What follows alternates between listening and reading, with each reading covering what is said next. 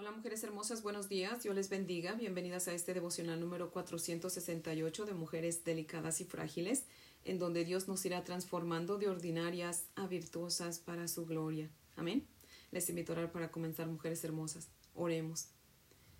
Padre nuestro, en Cristo Jesús tu Hijo, nos acercamos ante tu presencia, Padre, para darte gracias por este bendito día que tú nos regalas, Señor, por este nuevo comienzo de semana, Padre, por ese gozo que has puesto en nuestro corazón, Señor, por ese deseo que has puesto en nosotras de venir a tu presencia, mi Dios amado, y buscarte, mi Dios amado.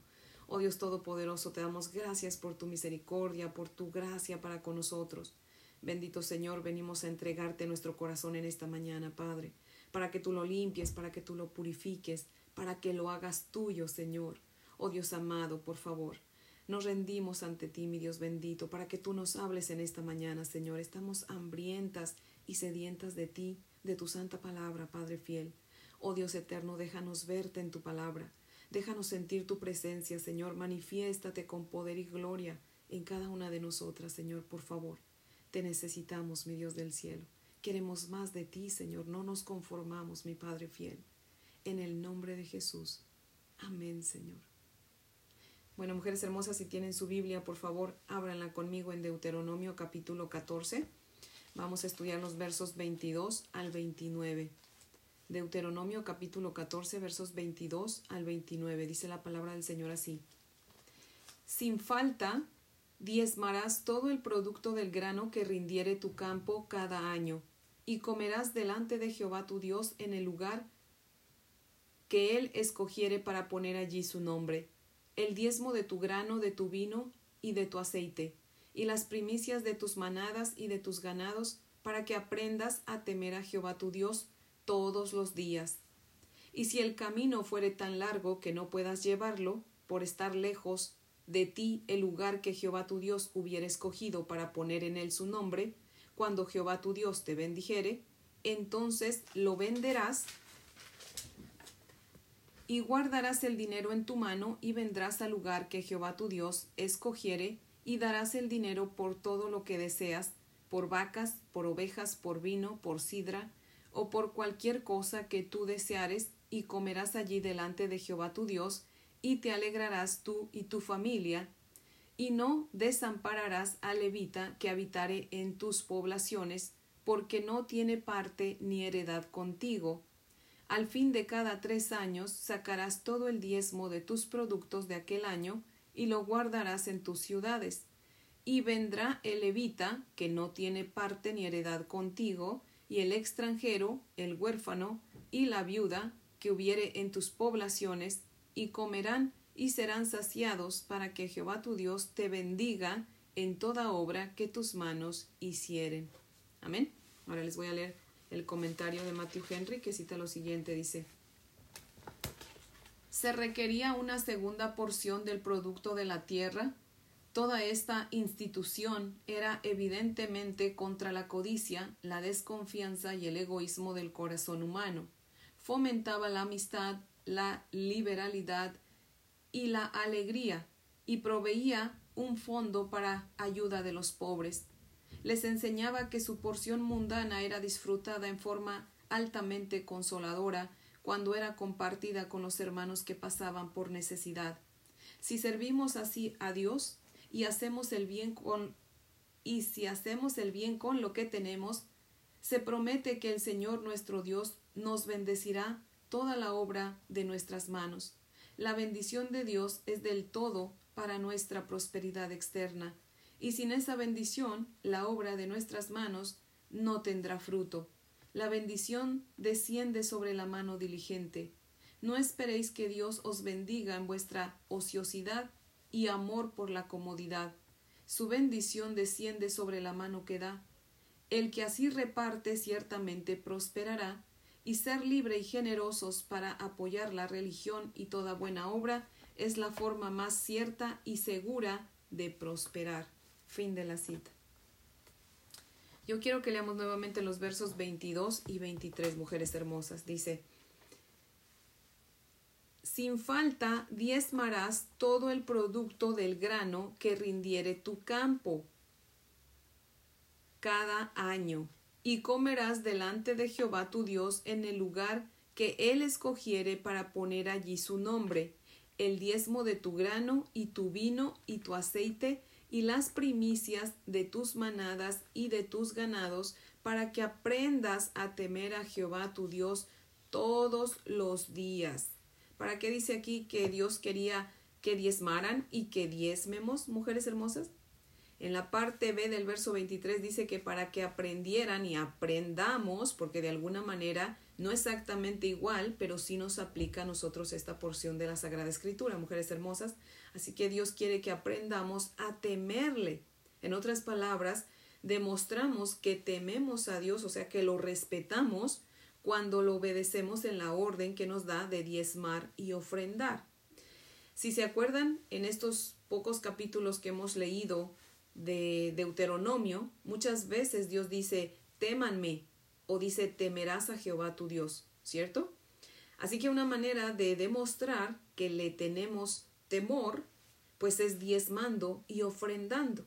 El Salmo 112, verso 1 dice, Aleluya, cuán bienaventurado es el hombre que teme al Señor, que mucho se deleita en sus mandamientos. ¿Lo ven? Mostramos que tememos a Dios obedeciendo sus mandamientos y diezmar y ofrendar son parte de sus mandamientos. Yo creo que a todas nos gusta que Dios sea bueno con nosotras, ¿cierto? Nos gusta que nos bendiga, que nos dé una larga vida, nos gusta dormir tranquilas porque nos sentimos protegidas por Dios. Nos gusta que Dios cumpla nuestros deseos, que nos ayude cuando estamos en problemas y nos salve, que sea misericordioso con nosotras, ¿cierto? Pues la Biblia está llena de versículos, mujeres hermosas, que nos aseguran todo eso si tenemos respeto por Dios, ¿verdad? Si tememos al Señor. Amén. Dice la Sagrada Escritura que Dios es bondadoso con los que le temen, dice el Salmo 31, 19. En el Salmo 115, 13, Dios bendice a los que le temen, dice ahí. También hay otro versículo que dice que Dios da larga vida a los que le temen. Otro que dice, el ángel de Jehová acampa alrededor de los que le temen. Otro que dice, Dios salva a los que le temen. Y así, hay muchos versículos que hablan de las bendiciones que Dios da a los que le temen. Así que si nosotras, mujeres hermosas, queremos todas esas bendiciones, pues necesitamos amar y respetar a nuestro Dios. Amén. Miren cómo nos ama el Señor que hasta se rebaja, mujeres hermosas, a decirnos que lo pongamos a prueba. Dice Malaquías capítulo 3, verso 10, Traed todos los diezmos al alfolí y haya alimento en mi casa, y probadme ahora en esto, dice Jehová de los ejércitos, si no os abriré las ventanas de los cielos y derramaré sobre vosotros bendición hasta que sobreabunde. Amén. ¿Qué les parece? Y les invito a que lo hagan, mujeres hermosas, y van a ver cómo Dios cumple su palabra.